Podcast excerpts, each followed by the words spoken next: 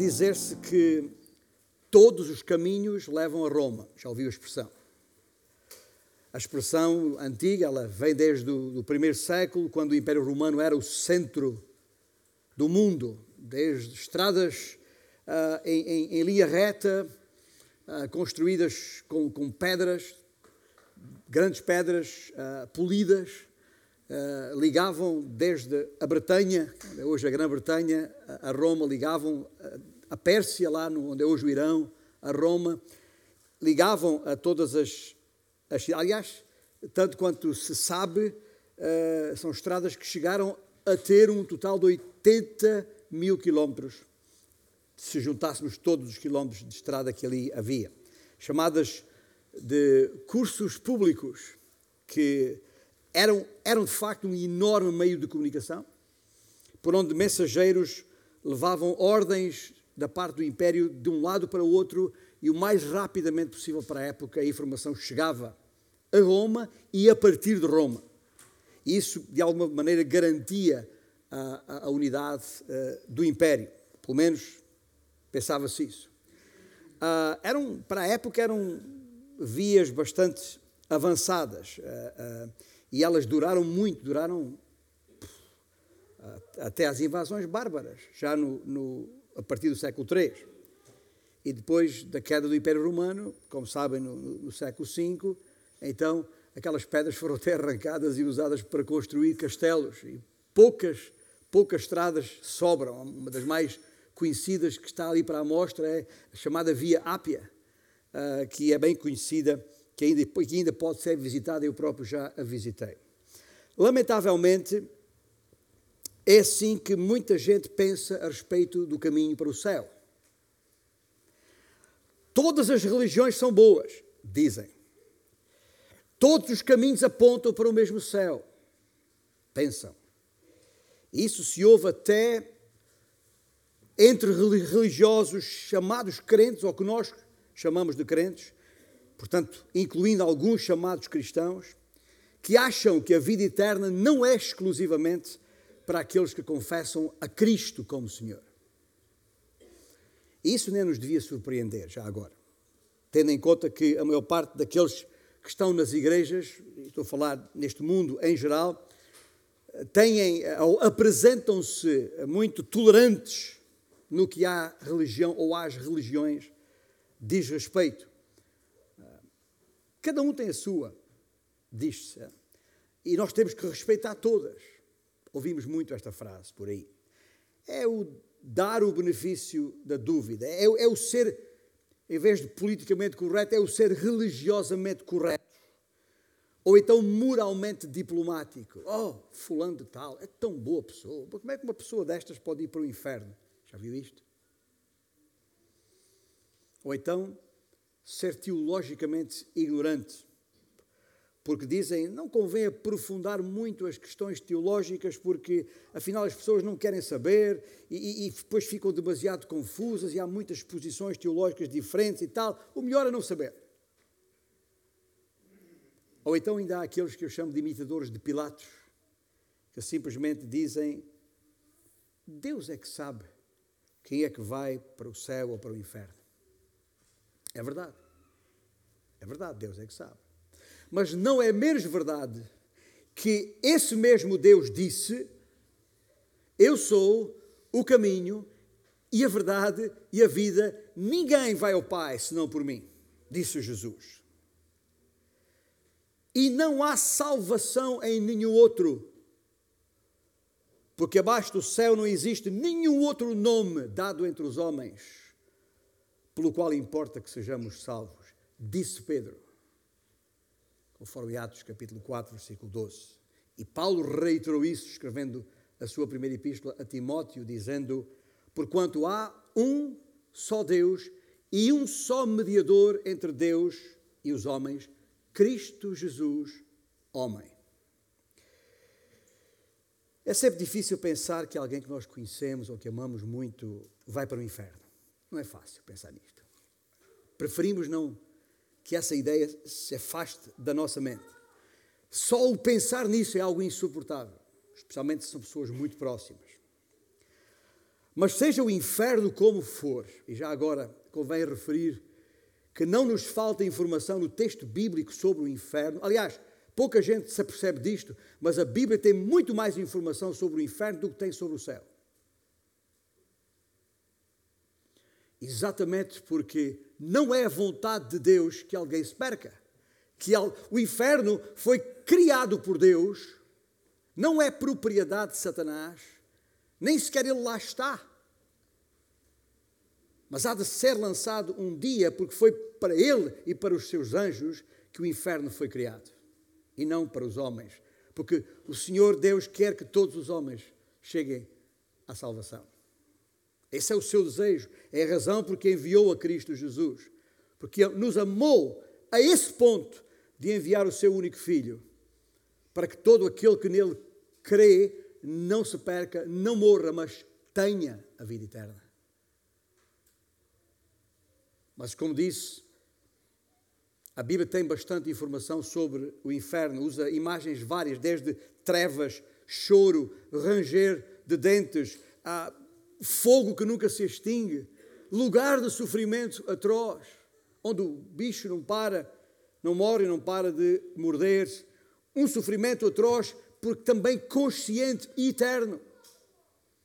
Mas seja como for o inferno, seja lá o inferno como for, é preciso não esquecer que será sempre o resultado final de uma vida que, virando-se para si mesma, rejeitou a Deus uma vida que, que, que, que olhou para o seu próprio umbigo, viveu para si mesmo ou para si mesma, em vez de viver para Deus. Para a pessoa verdadeiramente egoísta, e já agora convém lembrar que todos nós, por natureza, somos de alguma maneira egoístas. Mas para a pessoa verdadeiramente egoísta, até ao fim da sua vida, o inferno é o lugar onde acabará acabará total e definitivamente separado de Deus. As imagens que temos do inferno só nos podem fazer imaginar que não há nada pior. Ah, é verdade que às vezes nós ouvimos as pessoas dizerem por aí: A minha vida é um inferno. A minha vida é um inferno. Mas as pessoas dizem isso porque não sabem do que falam. O inferno é incomparavelmente pior do que os piores dias que alguma vez tenha vivido na sua vida. D.L. Moody, o grande pregador, o grande evangelista conhecido, conta-se a respeito dele que sempre que pregava, que pregava sobre o inferno, chorava o tempo todo. Ah, com lágrimas, visivelmente emocionado. E não é para menos, e não era por acaso, com certeza. Ora, os verdadeiros cristãos creem e proclamam que Jesus é o único caminho para o céu. Não só porque ele mesmo explicitamente o diz, e já citei João 14,6, ninguém vai ao Pai senão por mim, disse Jesus, mas não apenas porque Jesus o disse, mas também porque nele, em, no próprio Cristo Jesus, uh, literalmente está incorporada a raça humana. Ele incorporou a raça humana. Ele se fez homem, assumiu a forma de servo. Lá naquele estábulo de Belém, que nesta altura do ano lembramos tantas vezes, por aquilo que falamos e aquilo que cantamos. E é por isso que precisamos afirmar alto e bom som, não que todos os caminhos levam a Roma, mas que todos os caminhos levam a Belém. No coração, no coração daquilo que nós queremos enquanto cristãos, está a graça de Deus. A graça de Deus, a graça de Deus, a graça que tem, que tem tanto de maravilhosa e de espantosa, como, como, como tem de desconcertante e, e contra-intuitiva. Quando eu digo contra-intuitiva, quer dizer ah, é, é, é, algo que, que, que vai contra aquilo que normalmente nós sentimos ou pensamos ou nos inclinamos ou esperaríamos que fosse. Por exemplo, pensar que eu para ir para o norte tenho que primeiro ir para o sul é contra-intuitivo. Pensar que, que, para, que para me divertir tenho que trabalhar é contra-intuitivo. Às vezes a diversão é uma canseira.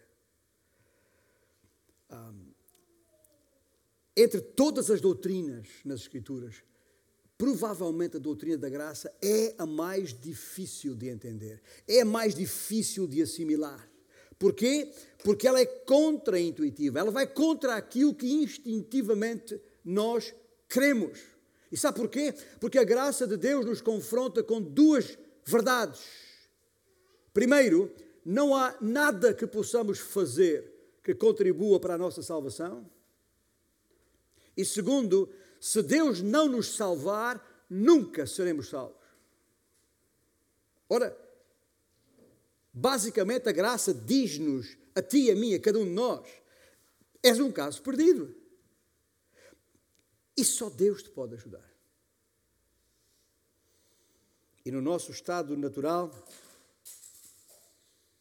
digo eu, faríamos qualquer coisa para não ter que aceitar, que admitir estas duas coisas, de que não há nada que possamos fazer que contribua, que possa contribuir para a nossa salvação e se Deus não nos salvar, nunca seremos salvos. E essa é a razão, porque afinal, a não ser que Ele abra os olhos do nosso entendimento para vermos a realidade por nós mesmos, jamais entenderemos a graça de Deus. Eu diria até, eu preciso da graça só para entender a graça. Alguns anos atrás, uma irmã,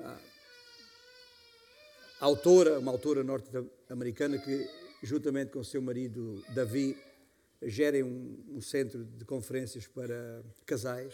Estou a falar de Nancy uh, Guthrie.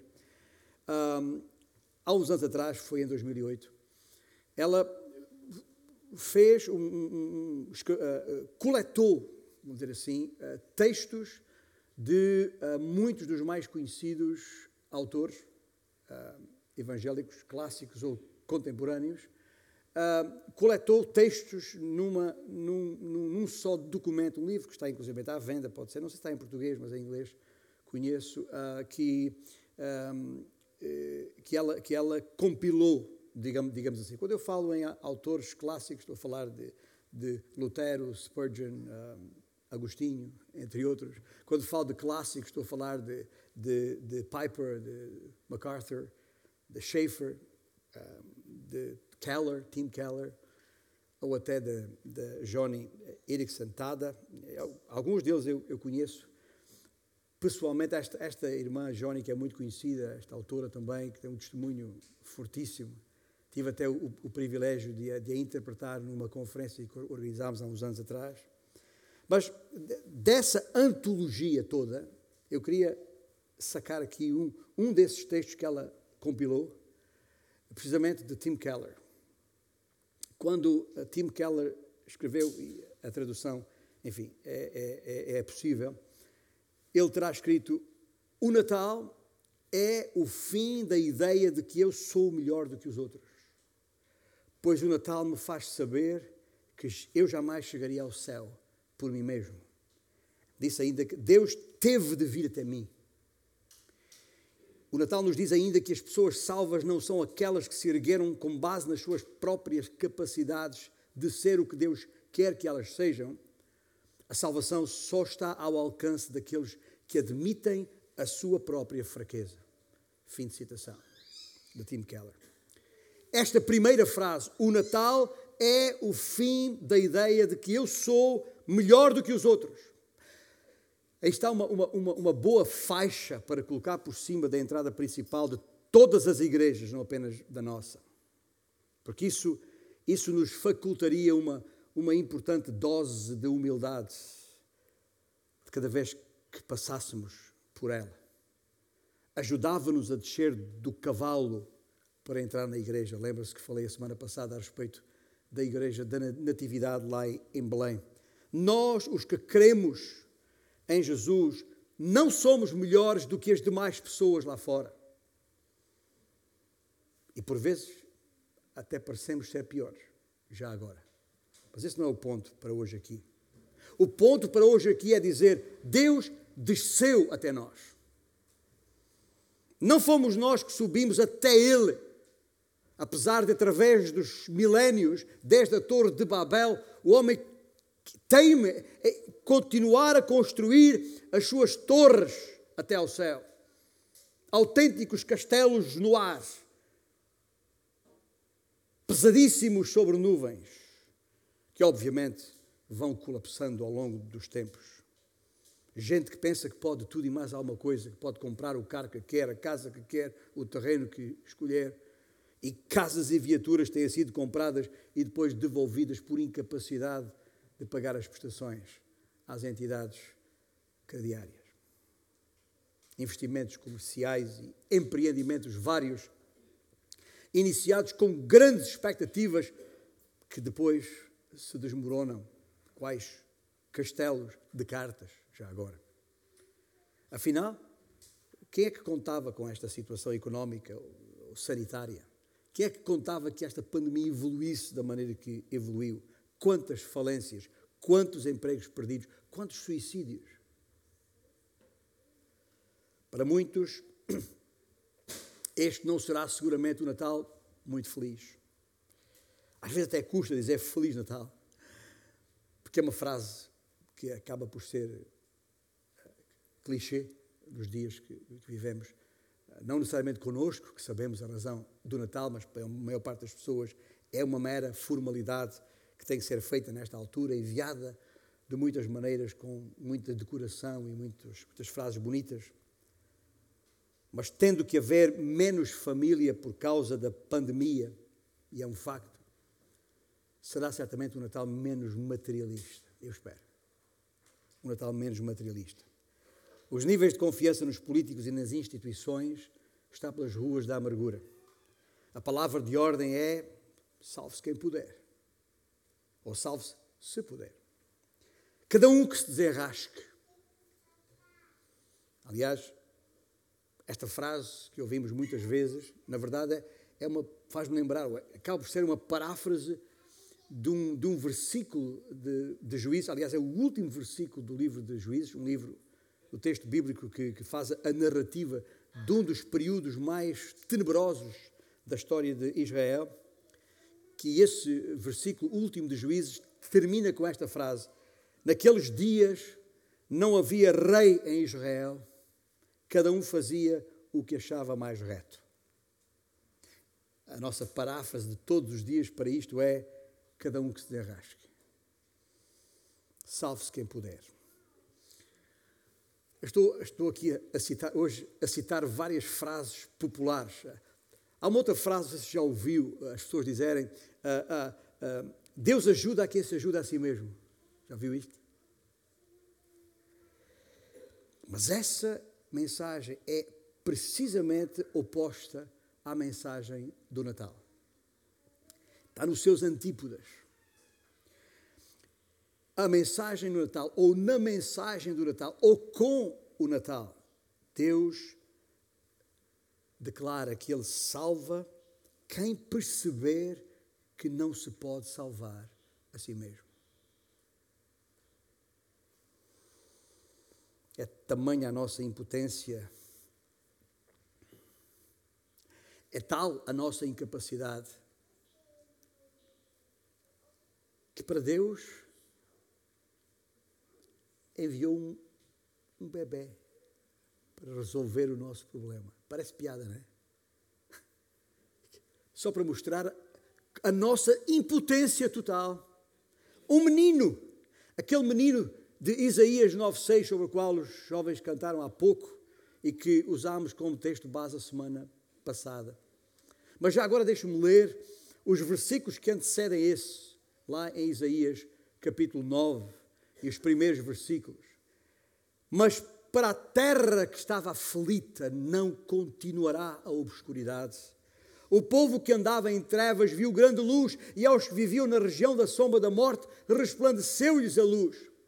Tens multiplicado este povo, a alegria lhe aumentaste, alegram-se diante de ti, porque tu quebraste o jugo que pesava sobre eles, porque um menino nos nasceu, um filho se nos deu o governo está sobre os seus ombros E o seu nome será Maravilhoso Conselheiro, Deus Forte, Pai da Eternidade, Príncipe da Paz.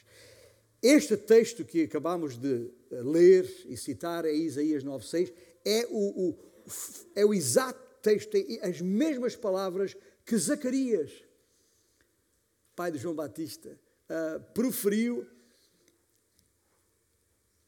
a propósito do nascimento do seu menino, João, e daquele que viria a seguir, o Jesus Cristo. Zacarias escreveu, e, e podemos ler em, em uh, Lucas, no capítulo 1 de, de Lucas, os versículos 78 e 79, os últimos versículos deste capítulo 1, em que Zacarias, o profeta, diz: Graças à entranhável misericórdia do nosso Deus, pelo qual nos visitará o sol nascente das alturas, para alumiar os que jazem nas trevas e na sombra da morte e dirigir os nossos pés pelo caminho da paz. É aqui que está a chave. A chave está neste sol nascente. E bastará consultar um qualquer dicionário para saber que sol nascente se refere ao nascer do sol, à aurora. Até por isso estamos dando à, à mensagem de hoje este título: O Nascer do Sol em Belém tem a ver com o romper do dia, aquele momento quando os primeiros raios de sol surgem ao Oriente, no horizonte. É assim com a vinda de Cristo. Tem a ver com este primeiro advento de Cristo. Ele é a aurora cuja luz penetra nas trevas.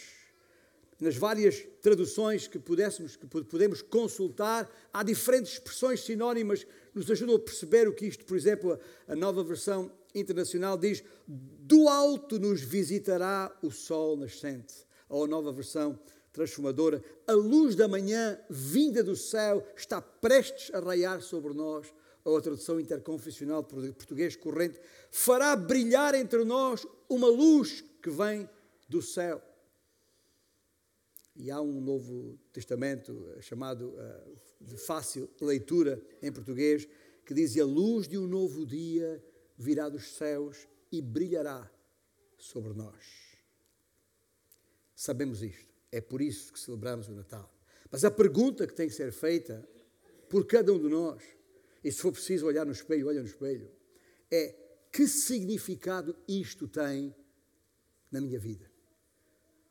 Que significado tem a vida de Cristo na minha vida? Eu queria que saíssemos hoje daqui, pelo menos com três ideias fortes que estão nas palavras de Zacarias, lá em Lucas capítulo 1. E que é preciso guardar. Em primeiro lugar, é luz, é luz para os entenebrecidos, aqueles que estão em trevas. Como ah, Zacarias orou, nos visitará o sol nascente das alturas para alumiar os que jazem nas trevas. A nossa residência está situada numa área que tem uma mistura ali de, de, de urbana com agrícola e com florestal, e até junto, ao, como sabem, ao, ao rio Lessa. Ora, à medida que nós passamos ou transitamos de noite de uma secção para a outra, tanto está escuro como breu, como ah, ah, de repente a iluminação pública ah, nos permite ver o caminho que ah, estamos a trilhar. E às vezes até paira uma neblina sobre o rio. Mas, uma coisa temos por certo: quando amanhã surge, quando o sol da manhã raiar, haverá luz, mesmo nas áreas não urbanizadas. E até a neblina se desvanecerá. Aqui na igreja nós temos vários irmãos que, tra que trabalham em, nos turnos da noite. Uh, estão aqui, aqui, na sala, há, há, um caso disso, e há outros que não estão, talvez por, exatamente por isso, porque trabalharam de noite, ou estão agora a descansar depois dessa, dessa noite. Mas, mesmo que o, o turno da noite tenha exatamente as mesmas horas que o turno ou os turnos diurnos, a verdade, e esses irmãos poderão testemunhar isso muito melhor do, do que eu, a verdade é que as horas da noite parecem levar o dobro do tempo a passar. E, ter o dobro do peso do nosso corpo, em termos de, em termos de desgaste. E por isso eu acredito que o momento mais espetacular de uma noite de trabalho é quando os primeiros raios de sol começam a penetrar no escuro dessa noite. É como se tivessem um, um efeito tranquilizador em nós. Quem já teve de passar a noite, às vezes a noite inteira, ao lado de um filho doente, ou à espera que alguém querido chegue a casa, já devia ter chegado e não chegou, ou uma daquelas noites em branco, por causa dos cuidados da vida, e eu tenho passado algumas. Quem já passou por isso sabe quão longa é a noite. Aquelas últimas horas que antecedem o nascer do sol, parece que nunca mais passam. Parece que nunca mais passam. Mas quando a luz chega, finalmente, passamos a ter uma outra perspectiva das coisas. Quando a luz chega, parece que os nossos problemas se aliviam. Quando a luz chega, ganhamos coragem para continuar. Quando Jesus chegou ao mundo, tudo mudou. E nada passou a ser como, como antes. Porquê? Porque Cristo é a luz do mundo. Alguém uma vez escreveu que há muitos e grandes pontos obscuros na nossa vida mas nenhum é tão escuro como a escuridão dos nossos pecados. E todos nós temos esses pontos obscuros e não sabemos o que fazer com eles. Do mais sábio filósofo ao mais iletrado dos camponeses, ninguém tem solução para o problema do pecado. Ninguém tem solução para o problema do pecado, mas quando Cristo projeta a sua luz, não é uma mera revelação de si mesmo, não é uma mera condenação sobre aqueles que estão em pecado como nós. Não! Na verdade, ele diz: Vem a mim, crê em mim, confia em mim. E quando o fazemos, então os nossos pecados nos são perdoados esses pontos escuros ou obscuros da nossa vida são eliminados. E por isso há que virar o nosso rosto para nascente. Está atrás de mim, no caso. Há que deixar que os raios de luz da graça que há em Cristo Jesus incidam sobre a escuridão da nossa vida. E há que aceitar o convite de Cristo. É luz, é luz para os entenebrecidos. Segunda coisa que gostaria que lembrássemos aqui hoje é que é perdão, para além de luz para os entenebrecidos, é perdão para os condenados. O versículo, o início do versículo 79 diz: Para alumiar os que jazem nas trevas e na sombra da morte.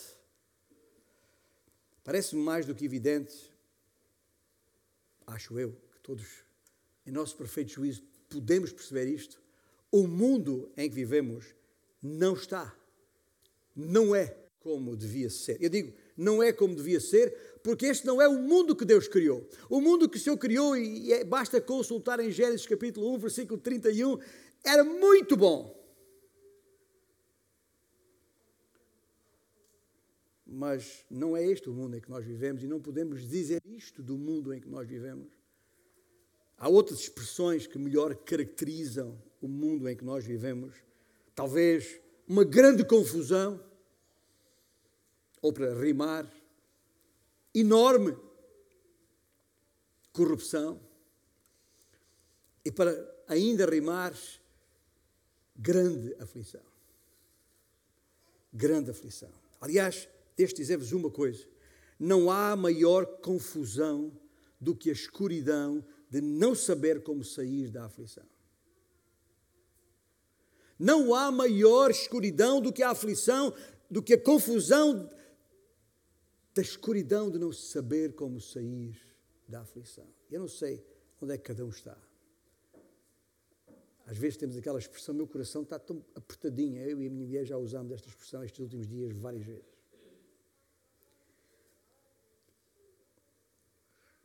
E todos nós conhecemos pessoas que, que, que aprenderam isso por experiência própria. Anos e anos de lutas contra vícios e relacionamentos, ou as duas coisas ao mesmo tempo, que desgraçaram a sua vida e a vida de outros.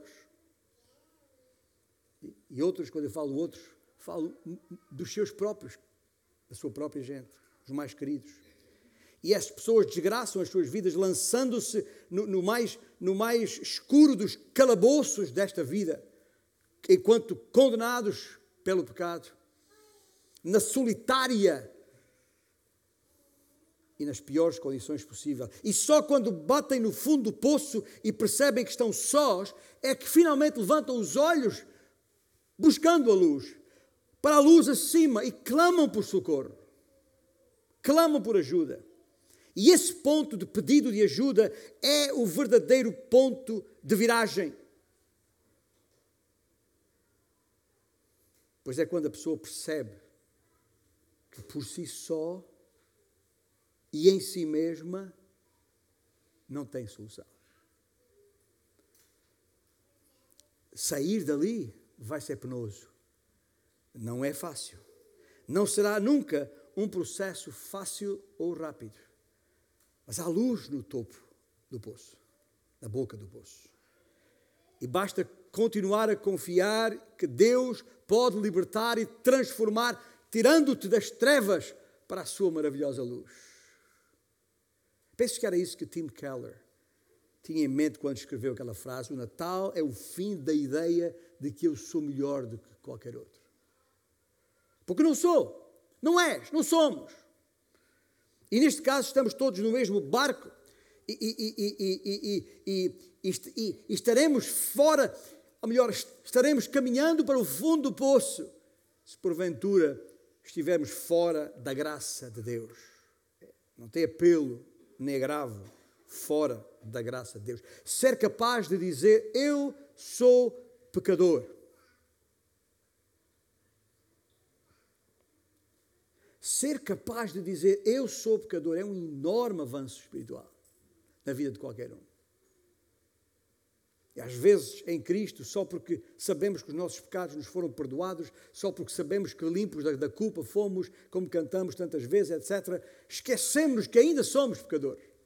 Esquecemos que ainda continuamos a carecer da graça de, de, Deus, não já para a nossa salvação, porque essa está garantida em Cristo Jesus e não depende de mim em nada, não dependeu, não depende, nem dependerá das minhas obras, porque a obra de Cristo é suficiente e essa já está consumada na cruz do Calvário. Mas nós precisamos continuar a, a não perder a noção de quem somos, para que tenhamos condições para poder continuar a confiar no Senhor e a prosseguir.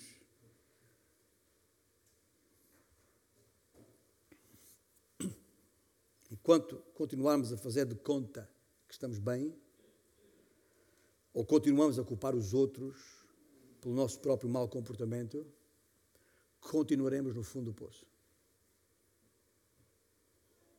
No poço mais escuro, já agora que é o da negação do nosso próprio pecado. Era isso que me referia na passagem de domingo passado, quando disse que para passar pela pequena porta de acesso ao interior da igreja de Natividade em Belém é preciso abaixar-se, é preciso descer do cavalo. E a mesma verdade se aplica à salvação. Se quiseres subir ao céu, terás de descer do alto do teu cavalo. Se não o fizeres, nunca serás salvo. É por isso que o sol nascente, Cristo Jesus, é perdão para os condenados. Mas é mais uma coisa, e última: é direção para os perdidos. É direção para os perdidos, como diz o versículo 79, para alumiar os que jazem nas trevas e na sombra da morte e dirigir os nossos pés pelo caminho da paz. Nós temos perto de nós pessoas em grande sofrimento. Aliás, entre nós, pessoas em grande sofrimento, as quais não podemos ignorar. Não só porque precisam do, do nosso amparo, mas também pelo muito que temos a aprender com elas. Desde uma jovem irmã que, depois de maltratada e abandonada pelo seu marido, teve de enfrentar as circunstâncias difíceis, extremamente complicadas, de ter que criar os seus próprios filhos, e não poucos, com insuficientes recursos e até com problemas de saúde. Há gente assim, entre nós, nesta sala, vivendo experiências assim. Passando por irmãos em, cuja comunhão com a igreja está sempre condicionada pelo facto do seu cônjuge não ter a mesma fé, não entender a mesma coisa, não entender quem Jesus Cristo é ou por outros que sofrem diferentes maleitas físicas e algumas próprias de idade avançada, que os impede de servir ao Senhor como gostariam, ou como já fizeram, ou como ainda estão dispostos a fazer, e sofrem com isso. Enfim, em todos os casos, e nós temos estado regularmente nas casas farol, ah, onde muitos destes testemunhos são partilhados, e podia citar aqui muitos mais, temos sido enriquecidos com a alegria e a perseverança demonstrada por muitos destes irmãos. Mas não é só alegria e perseverança que eu vejo nestas pessoas e nestes testemunhos, é também gratidão. Gratidão pelo, pelo amparo de Deus, mesmo através do seu corpo, a Igreja. Quando pensamos em direção, para a vida, a nossa tendência é focar nas grandes decisões da vida. Tipo, devo casar-me? E casar-me com quem? Ah, ah, será que devo aceitar este emprego? Ah, e, se Deus me chama para o ministério?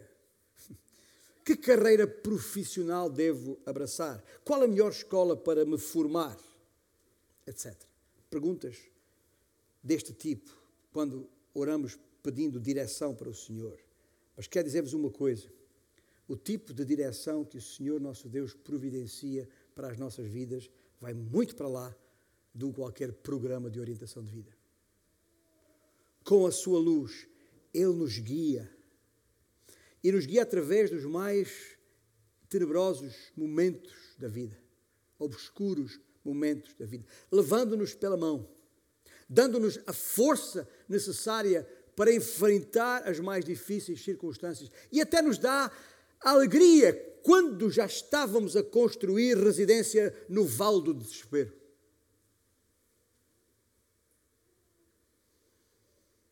A paz que Jesus oferece é aquela paz que Paulo não conseguiu definir, senão dizer, excede todo o entendimento. Que quer dizer que o crente tem algo que o mundo não tem que quer dizer que o crente tem algo que o mundo não pode comprar, que quer dizer que o crente tem algo que o mundo não nos pode tirar, que o inimigo não pode tocar. Como vimos a semana passada, com o cântico Pequena Vila de Belém, é Ele que traz luz às ruas escuras de Belém. Onde havia medo, trouxe esperança. Onde havia aflição, trouxe alegria. Eu acho que alegria devia ser a nossa bandeira. Quando eu penso nisto, lembrei, quando estava a pensar nisto, lembrei-me da, da, da, daquela, daquele sistema ou, ou, tradição que seja que, tem, que existe lá em Lisboa, no, no Palácio de, de Belém, como sabem, a residência oficial do Presidente da República. E aprendi desde menino que, que, que quando está hasteada uma bandeira totalmente verde, e não verde e vermelha como a nacional é, ah, mas totalmente verde com o, o, o brasão, o escudo uh, ao meio, significa que o Presidente da República está presente no palácio. É isso que aquela bandeira significa. E eu acho que todos nós precisamos de, de hastear no nosso coração esta bandeira da alegria, porque é a única forma de lá fora as pessoas verem que Cristo está presente no nosso coração. Mesmo quando dá vontade de chorar, mesmo quando o coração está apertado, mesmo quando as circunstâncias da vida parecem colapsar tudo à nossa volta, à nossa vida, inclusivamente. Ainda assim, se Cristo habita no nosso coração, a sua alegria tem que estar lá. E isso faz toda a diferença. E só há uma explicação para isso. É exatamente o que eu estava a dizer, porque foi Cristo quem é Cristo quem dirige os nossos pés pelo caminho da paz. E é o caminho da paz que traz a alegria. Quem conhece, eu nunca estive lá, no Polo Norte, meus irmãos já estiveram muito perto, ou mais perto do que eu, mas junto ao Polo Norte, a noite prolonga-se por muitos meses, como sabem. E há uma tradição sobre a qual li que quando as pessoas se apercebem que o dia está quase a, a romper, são enviados alguns mensageiros até o ponto mais alto possível da, da localidade para ficar alerta. E quando finalmente virem o primeiro feixe de luz do dia, vestem a peça de roupa mais vistosa, mais colorida e, e, e, correm para os braços uns dos outros, gritando em alta voz: Vede o sol! E esse grito veio quando por toda aquela terra, vede o sol, olhai o sol. Pois na manhã do primeiro Natal, o sol começou a raiar em Belém. E é para aí que todos os caminhos têm que ser encaminhados, porque ali, aquele que nasceu ali é o caminho. E a verdade e a vida. Mais de 22 décadas depois, essa luz esse que nasceu ali, esse nascer do sol em Belém, continua a brilhar em toda a terra e nós temos que nos apresentar o mais vistosamente possível para dar a conhecer e gritar à nossa volta: Vede o sol nascente, vede Cristo Jesus. A luz da, da manjedoura envolveu toda a terra, libertando a todos os que estavam em trevas e dando esperança àqueles que não conseguiam atinar com o rumo certo. Uma última palavra, meus irmãos. Depois de deixar claro aquilo que este sol nascente pode fazer nas nossas vidas. Estamos a quatro dias de celebrarmos o Natal. Tenho receio que, em meio de todas estas preocupações pandémicas e não só, percamos a oportunidade de acertar o, o, o tempo os músicos estão a chegar agora, acertar o tempo do nosso coração com a hora do nascer, deste nascer do sol. O Natal não tem nada a ver com árvores de Natal consoadas ou pais Natal a entrar por chaminés adentro. Natal não tem nada a ver com isso. O Natal é sobre esta transcendente verdade que Deus visitou o seu povo com este maravilhoso presente, sinal da sua maravilhosa graça e prova do seu imenso amor, Jesus. E tudo mais é mero acessório decorativo, que pode também ser elemento distrativo. E daí a minha exortação à igreja: não nos distraiamos, não percamos a noção de quem Jesus Cristo é. Olhemos para o sol nascente, se é que ele nasceu nas nossas vidas. Vamos cantar, vamos ficar de pé agora, vamos entoar uh, justamente um cântico para afirmar ou reafirmar que esta luz de facto veio à terra para que eu pudesse ver.